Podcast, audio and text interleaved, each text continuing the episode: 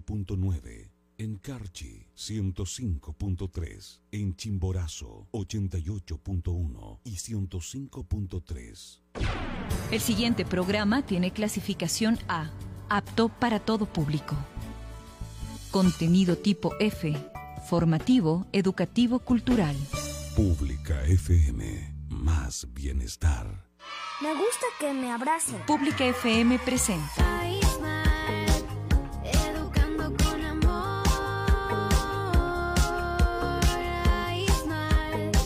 iSmart, Educando con Amor, un programa dedicado a la familia, con soluciones enfocadas al desarrollo de tus hijos, consejos, testimonios y la solución a tus dudas en la crianza de los niños y adolescentes. iSmart. Educando con amor. iSmart. Me gusta que me quieren.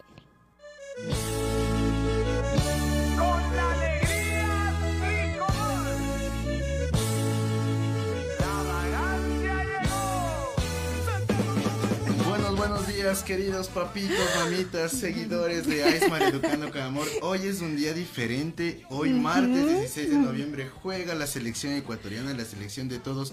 El equipo de todos estamos muy entusiasmados. Compartimos, no digo compartimos, estamos en el tercer lugar de la tabla de clasificación al mundial y estamos cada vez más cerca de ir a Qatar. Mi querida Moni, ¿cuál es su pronóstico para el día de hoy?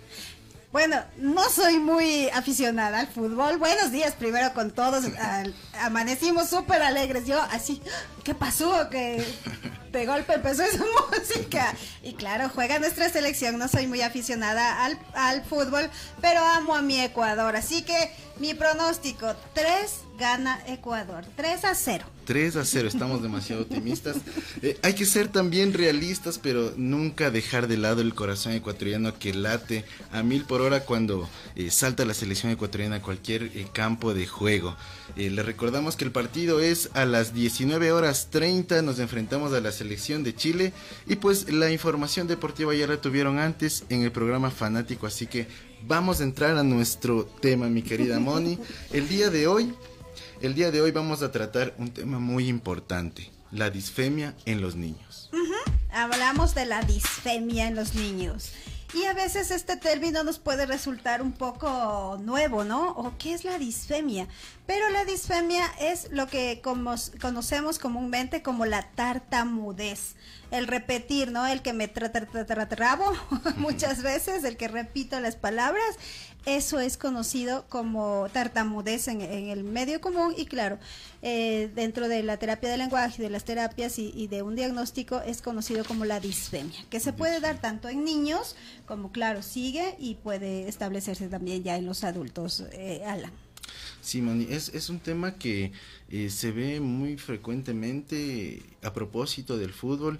Eh, un caso muy conocido de disfemia es del futbolista James Rodríguez, el número 10 de la selección colombiana, que eh, lo vimos ya cuando estaba en Europa en, jugando en Real Madrid, eh, presentaba un cuadro, cuadro de tartamudez.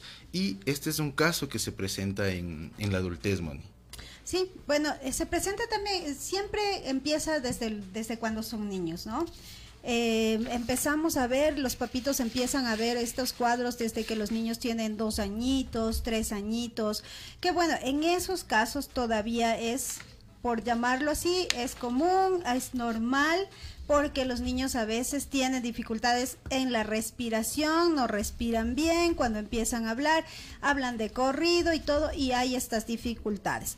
Pero si esto sigue, sigue, sigue, o sea, sí hay que tomar en cuenta de que ya puede ser una dificultad un poco más severa, convertirse en una disfemia y eh, necesitamos realmente hacer una valoración a tiempo y un tratamiento también a tiempo sobre esta dificultad. ¿A quién tenemos hoy, Alan? Cuéntanos un poquito a quién hemos invitado el día de hoy para que podamos hablar sobre el tema. Así es, mi querida Moni.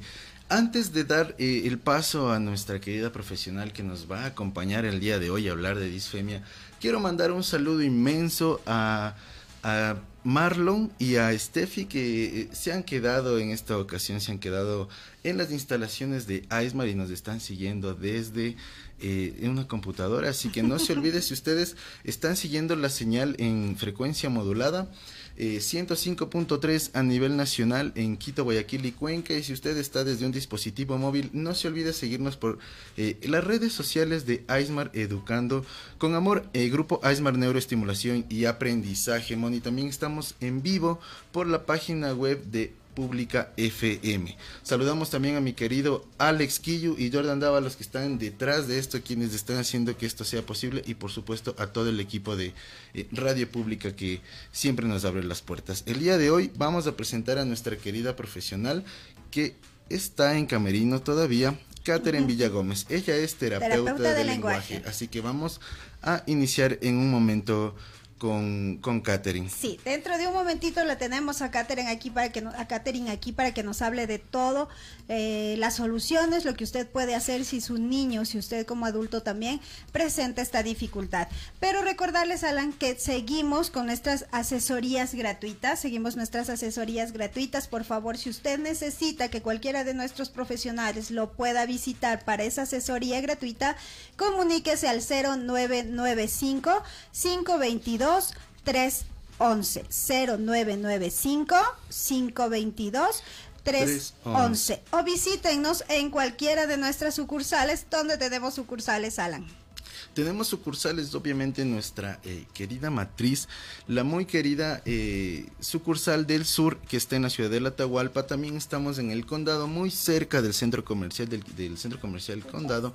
Estamos eh, inaugurando nuestra sucursal en Ponciano y nuestra querida sucursal eh, que ha sido muy famosa en, este programa y en las redes sociales también nuestra sucursal del Valle de los Chillos que nos pueden encontrar muy cerca del San Luis Shopping pues ya en estos momentos ya nos acompaña en cabina nuestra querida profesional nuestra terapeuta del lenguaje Catherine Villagómez Catherine ¿cómo estás? buenos días Buenos días, eh, doctora Mónica. Buenos días, Alan. Eh, estoy muy bien y agradecida más que todo por esta oportunidad que me han dado para brindar eh, un poco de los conocimientos que se tiene para ayudar a la comunidad y para ayudar más que todo a nuestros niños. Qué lindas palabras, porque eso es nuestro deber, esto es nuestra ética como profesionales, como terapeutas. Para eso creo que es lo que nos mueve, Catherine, el ayudar a los demás. Sí, es eh, lo que nos ayuda, por lo menos a mí es lo que me ayudó a escoger mi profesión, el, este hecho de querer ayudar. Bueno, eh, cuéntanos un poquito, ¿qué es la disfemia? Bueno, la disfemia es un trastorno primeramente de la comunicación. Eh, esto va a alterar eh, principalmente lo que es la fluidez del habla. Hay que tomar en cuenta que esto no va a estar asociado a alguna malformación orofacial. Eh, de igual manera, no va a estar asociado a un trastorno neurológico o cognitivo. Eh, esto se va a presentar alrededor de los 2 a los 6 años. Eh, va, a ser- va a estar presente en un 5% de la población. Sin embargo, de este 5%, solo el 1% eh, se va a considerar un disfémico eh, permanente. Por esto hay que tener muy en cuenta cómo es el desarrollo del lenguaje de un niño ya que eh, ellos presentan sí una fase eh, muy importante donde sí se presenta eh, estas disfluencias. Eh, pero hay que hacer, eh, no hay que hacer consciente al niño para que este problema no se agrave. Aquí una pregunta, Catherine. Nos dices que no todos, o sea, cuando empiezo yo a ver en mi hijo que él empieza con esta tartamudez que Ujú. hablan los papitos, no siempre va a desencadenarse en una disfemia. Es parte del desarrollo del lenguaje del niño. O sea, que estamos hablando que podría ser normal. ¿Hasta qué edad podríamos considerarlo normal? Este proceso se va a desarrollar como desde los dos años y medio hasta los tres años. ¿Sí? Entonces, eh, lo importante aquí es que como papitos nosotros no eh, alteremos ese desarrollo, ya que puede ser que el niño nos cuente, ¿no? Así emocionado porque está feliz, que nos cuente que le han regalado un globo, ¿no? Entonces él empieza y dice, "M- mamá, mamá, mamá. Entonces es la emoción del niño con la que él cuenta. Pero nosotros como papitos nos, nos desesperamos y decimos, no, pero habla bien, intentamos corregir, pero de una manera mal. Entonces hay que aprender a saber los desarrollos también del lenguaje de nuestro niño. Claro, eso es importantísimo porque por lo general los papás, como tú dices, Catherine, se desesperan y empiezan a corregirle. Re- eh, repite la palabra, habla bien, habla más claro, habla más fuerte, habla más duro, habla más despacio.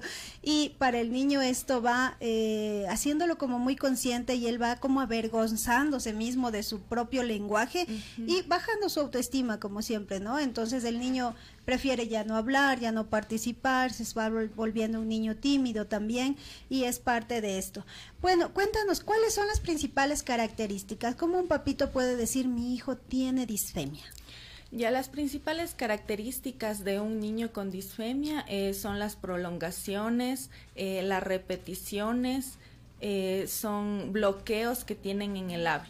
Eh, también aparte de esto, los niños eh, tienen eh, conductas atípicas eh, en el habla, como pueden ser tensión muscular, eh, que mueven la cabeza, tienen tics y a esto también se asocia o se une eh, el sentimiento de, culpa, o sea, ¿por qué hablo mal? Eh, el sentimiento de rechazo eh, y también tensión muscular, como les hablaba así en el cuello y tics más que todo. Eso se presenta en los niños. Ah, muchas gracias. A ver, tenemos una pregunta, vamos con la pregunta, Alan, o más adelante vamos a ver las preguntas. Eh, Sí, a ver, antes de eh, empezar con las preguntas, eh, esperemos que nos sigan llegando todas las preguntas. Les recordamos a todos los papitos, mamitas, seguidores de Aismar Educando con Amor, que se están uniendo a la señal, que estamos hablando de disfemia. El día de hoy nos acompaña Catherine Villagómez para hablar de la disfemia más como- conocida como la tartamudez. Eh, son las 10 y 15 de la mañana, mi querida, mi dog, mi querida Moni. Estamos, eh, vamos a presentar una producción que nos ha realizado el equipo de marketing y comunicación de Aismar Educando con Amor para conocer un poco más qué es la disfemia. Muy bien, señor Jordan, paso al video, al, a la voz. Así nos quedamos, así nos quedamos hasta cuando no, a- a- a- hasta cuando no, no, a- a- hasta cuando no, no, hasta cuando, hasta cuando no, no, hasta cuando no, hasta cuando no. Bien, sí. Hasta cuando no, no, a- a- ay, hasta que no vengan a ver ya.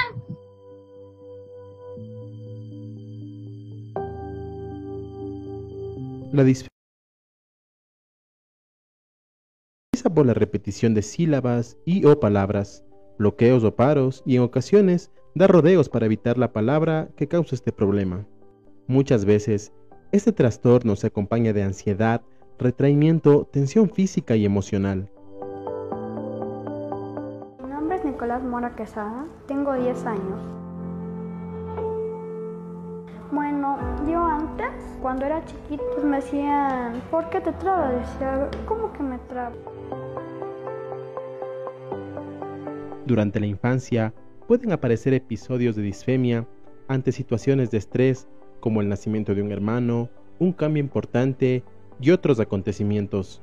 Aunque se ha demostrado que existe un mayor riesgo de padecer un trastorno disfémico si el niño tiene antecedentes en su entorno familiar, durante la etapa del desarrollo infantil es muy habitual que los niños pasen en algún momento por una etapa disfémica que desaparece repentinamente.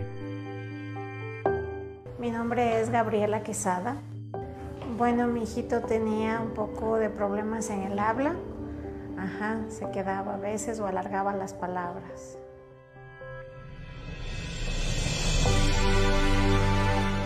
Dichas dificultades aparecen en el habla de una manera involuntaria y con una frecuencia inusual.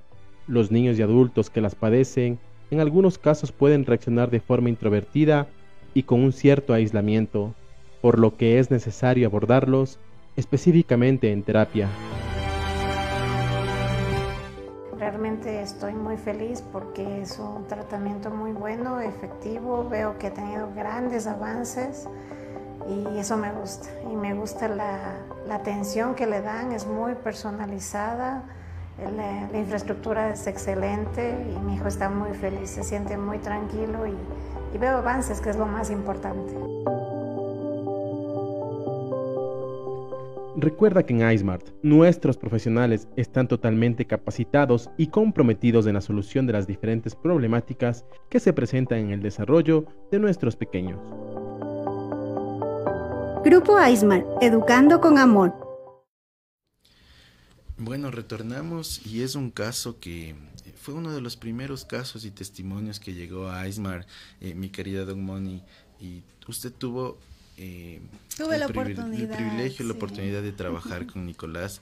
Cuéntenos un poco más de cómo fue la, el tratamiento que siguió Nicolás para poder mejorar su condición. Bueno, con Nicolás fue un tratamiento integral realmente. Alan se hizo una valoración, nuestra, nuestra terapista de lenguaje, que fue quien fue la primera en abordarle a él, eh, nos hablaba de que había eh, una disfemia emocional. Sí, que era más por la parte emocional, pero en sí él tenía una disfemia de lo que se lo conoce mixta, porque él tenía hasta estos tics, estos movimientos, estas eh, alargaciones, bueno, todo lo que lo que lo que conlleva la disfemia.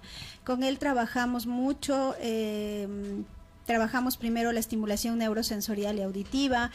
Y eh, algo, algo importantísimo que, que, que yo podría recalcar en, en Nicolás fue que Nicolás eh, tenía miedo justamente porque él había pasado ya por un proceso desde los tres años, había estado en terapia.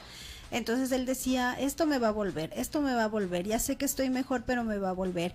Y era un niño tan consciente de su dificultad que cuando él sentía que empezaba eh, a, a tartamudear, que empezaba a, a- estancarse en su habla, él decía, tengo que respirar, tengo que respirar y hablo. ¿Sí? Pero sin embargo, todos estos tips que había venido recibiendo año tras año, sí seguían dificultando porque él tenía, tenía, para empezar, empezaba con, ah, ah, ah, o sea, le costaba bastantísimo y sus movimientos de sus ojitos, de su carita, me acuerdo, eh, eran bastante notorios, ¿no? Pero trabajamos con él, trabajamos también la parte emocional, trabajamos con los papitos, con conversaciones con su mamá, que es un cielo, una señora que estuvo ahí ayudándole, que estuvo pendiente, recibiendo nuestros consejos de que evitemos también a veces ser como muy exigentes con nuestros niños, que también era parte de- del proceso de él, pero una mamá que estuvo eh, en todo, o sea, ayúdenme en qué más puedo hacer, qué más eh, hago en casita, y eso es importante, Alan. El trabajo cuando hablamos de terapia, cuando hablamos de rehabilitación, el trabajo no es solo del terapeuta, y a veces los papás dicen, no, el terapeuta no vale, el centro no vale, lo que sea no vale, y es que no logramos entender que es un trabajo en equipo, que lo que nosotros hacemos en casa hay que volverlo a repetir, hay, necesitamos justamente que papá y mamá y toda la familia se comprometa en ayudarle, en seguirle apoyando al niño desde casa y por ejemplo en el caso de Nicolás tuvimos toda la ayuda de toda la familia. Ellos ya no están aquí, ya no viven aquí. Eh, una gran amistad también con Gabriela, con su esposo. Y bueno, eh, los resultados están allí para mí una alegría porque Nicolás está súper bien. Así es, Moni. Eh, bueno, vamos a, dar paso a leer las preguntas que nos están llegando en las redes sociales y les hacemos la cordial invitación para que puedan seguirnos en todas nuestras redes sociales, que visiten nuestra página web. Estamos como www.grupoaismars.com y también a que puedan mirar nuestro programa de televisión el día de hoy. A las 9 de la noche eh, se estrena un nuevo programa por la señal de Ecuador TV. Tenemos el tema de eh, la terapia neurosensorial y auditiva, mi querida Moni, así que la invitación está hecha. Eh, 9 de la noche por Ecuador TV. Eh, Luis Tuapanta nos pregunta mediante las redes sociales cuáles son los profesionales que intervienen en la rehabilitación de la disfemia. Catherine. Mm, Ya, con respecto a la pregunta, eh, los profesionales que intervienen aquí es un logopeda o terapista de lenguaje y un eh, un Psicólogo. un, un psicólogo, Psicólogo, un, sí, un- psicopedagogo un también. psicopedagogo, ajá. Ellos son los que intervienen en, en esta patología eh, y si se puede, en, podría ser un terapista física para tratar la tensión muscular que saben tener muchos niños y a veces en las etapas más avanzadas. Sí, esto es importantísimo. Mira, en la mayoría de los casos, Catherine, es importante que haya un equipo multidisciplinario, ¿no? Cuando Sí. hablamos de dislexia, cuando hablamos de TDA, de autismo, de la misma disfemia, ustedes están viendo, es importantísimo que siempre atrás del niño haya un equipo multidisciplinario que se encargue de trabajar todas las áreas del niño, porque recordemos que el niño no es solo lenguaje, el niño no es solo eh, inteligencia, el niño no es solo físico, el niño es un conjunto de, de- de áreas, de, es un, un ser integral, ¿no? De que siente, tiene, tiene emociones, tiene sentimientos, tiene su parte física, intelectual, aprendizaje. Entonces siempre es necesario brindar un, un equipo, un apoyo integral a este niño y no solo al niño, sino como siempre yo digo, también a la familia, porque la familia se encuentra igualmente afectada más a veces que el, que el mismo niño. ¿Sí? Eh, ¿Cuáles son las causas que, que pueden ocasionar esta patología? Eh, según los estudios no se ha encontrado un factor determinante. Sin embargo, la genética sí eh, está involucrada mucho en esto. Eh, también eh, se ha estudiado que en un 30 y un 40% con padres que han tenido disfemia, los hijos pueden tener. Eh, igual, un factor importante es la parte emocional. Obviamente esto va a depender de, de la situación del niño y cómo es el niño, porque a un niño le puede afectar, como decir, estamos en un accidente y a Alan, por ejemplo, a él le da eh, solo un susto, o sea, se asusta, pero a mí no, o sea, a mí me da un ataque de ansiedad, no puedo salir, entonces así con los niños pequeños, en la disfemia, o sea, puede haber un factor que desencadene este, esta patología. Sí, sí, sí, es verdad. Sí. En el lenguaje, por lo general, siempre hay una carga genética, ¿no es cierto? Hasta en la, eh, a qué edad hablan los papitos, hay que tomar en cuenta para ver a qué edad hablan los niños. Algo ibas a preguntar, Alan. Sí, me surge una pregunta. ¿Cómo es el tratamiento cuando ya es... eh, ha pasado una persona por un proceso de disfemia y no se ha logrado mejorar su condición ni curar y ya es adulto? ¿Cómo se procede cuando ya es adulto? Bueno, cuando ya son adultos, por lo general ya saben de su problema, entonces ahí intentamos hacer eh, eh, ejercicios de relajación. Como ellos ya están conscientes de esto, entonces, o si no, eh, ejercicios de música, porque se ha visto que cuando cantan no presentan estas disfluencias, estas patologías. Entonces es muy importante que el paciente sepa la respiración también controlar y también aprender a relajarse porque ellos ya son conscientes del problema que, que tienen. Entonces esa sería la mejor recomendación, que respiren, que se calmen, eh, que no intenten estar muy estresados y que, ajá, eso sería. Sí, eh, sabes que ahora que, que tú mencionas esto, yo quiero enviar un saludo a Jessica Rosales, que fue la terapista de lenguaje que atendió a Nicolás por, por, motivos de atención a, a otros pacientes. No puede, no pudo estar el día de hoy aquí también acompañándonos, pero nuestra querida Jessie fue quien atendió a Nicolás y ella me contaba y, eh, y justamente me decía lo que acaba de decir Catherine. Mira, él ya venía por procesos de repetir sílabas, de escucharse su voz, de, bueno, de todas las cosas, de ritmo, de, de respiración, los ejercicios que comúnmente se hacen. Nicolás ya venía y venía hasta cansado de esto, Alan. O sea, él decía, ay, qué aburrido, esto ya me hicieron las otras terapias, ya me hicieron. Y Jesse dijo, empecé a probar ciertas otras metodologías. Entonces empezamos a hacer la terapia a través del canto. Empezamos a, a cantar, hicimos mucho relajación, hacíamos mucho juego, conversábamos mucho, pero siempre cuidando la respiración, que la respiración se vuelva diafragmática, que él esté relajado, que él se olvide un poco de esto, de, de, de- de que tenía esta dificultad y que empiece a hablar más, más, más, más fluidamente, porque me decía que con ella él hablaba de todo, además que era un niño extraordinario, o sea, Nicolás es un niño extraordinario, sigue siendo donde esté, en cualquier país donde esté, yo sé que sigue siendo un niño extraordinario. Entonces hay maneras, hay otras maneras de llegar a los niños, pero lo importante como terapistas es, mira, nosotros tenemos el conocimiento, pero en un niño hay que buscar la manera de llegar a ellos. No todos los tratamientos son Sí. para todos los niños. Así es. Bueno, tú como terapeuta de lenguaje, eh, ¿qué, ¿qué recomendaciones podrías dar a los papitos que están teniendo esta dificultad? Bueno, eh, lo principal es que en el primer síntoma o que veamos en nuestro hijo, llevarle a un profesional. No escuchar lo que nos dice eh, la vecina, que esto le funcionó a mi hijo y así, porque no, o sea, cada niño es un, un mundo único. Entonces, eh, cada eh, tratamiento va especializado para cada niño. También eh, tenemos que mm, eh, aportar a la familia también terapias porque ellos son parte del proceso de la rehabilitación. Se ha demostrado que en un 82% eh, cuando los padres tienen eh, o sea, una manera positiva de afrontar este, esta patología, eh, los niños eh, mejoran muchísimo. Otra cosa es que no concienticemos al niño, que no reprendamos cómo habla, que le demos tiempo para que termine sus frases, no terminarlas nosotros. Eh, tampoco anticipar las acciones que él tenga. Y eh, siempre el equipo multidisciplinario. Muchas gracias por esas recomendaciones, Katy. Nos llega la última pregunta, si estamos con, un poquito de tiempo dirigida a la, a la Doc Money. Liz Vane nos pregunta, buenos días, saludos a todos. Quisiera saber si en el espectro autista, con respecto al lenguaje y con la ayuda de la terapia, poco a poco se puede evitar la e- ecolalia.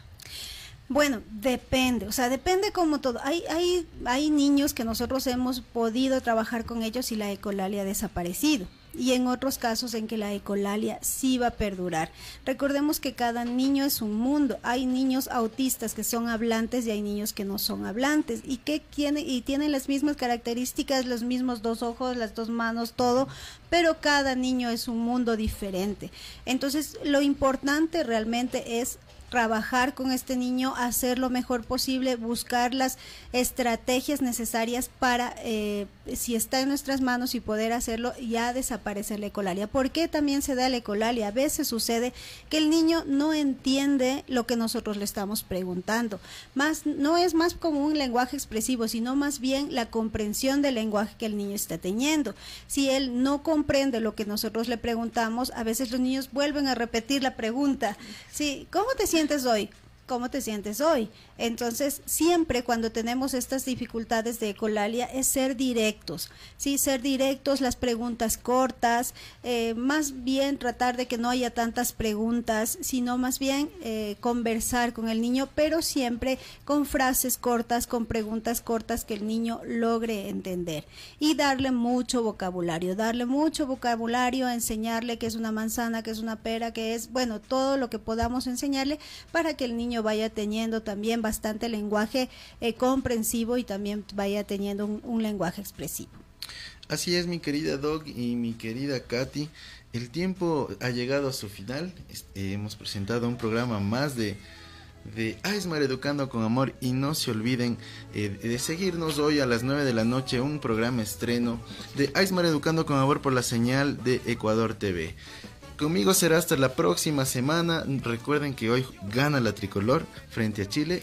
Y conmigo será hasta la próxima semana. Hasta luego. Hoy gana el tricolor, así que aplaudir fuerte a nuestro de Ecuador del alma que lo llevamos dentro del corazón. Gane o pierda, el Ecuador siempre será nuestro querido país. Hasta la próxima. Chao, chao. todos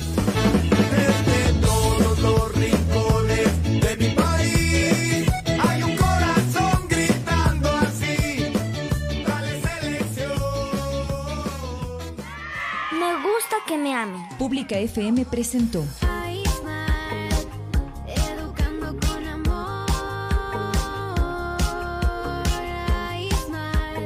iSmart, Educando con Amor, un espacio que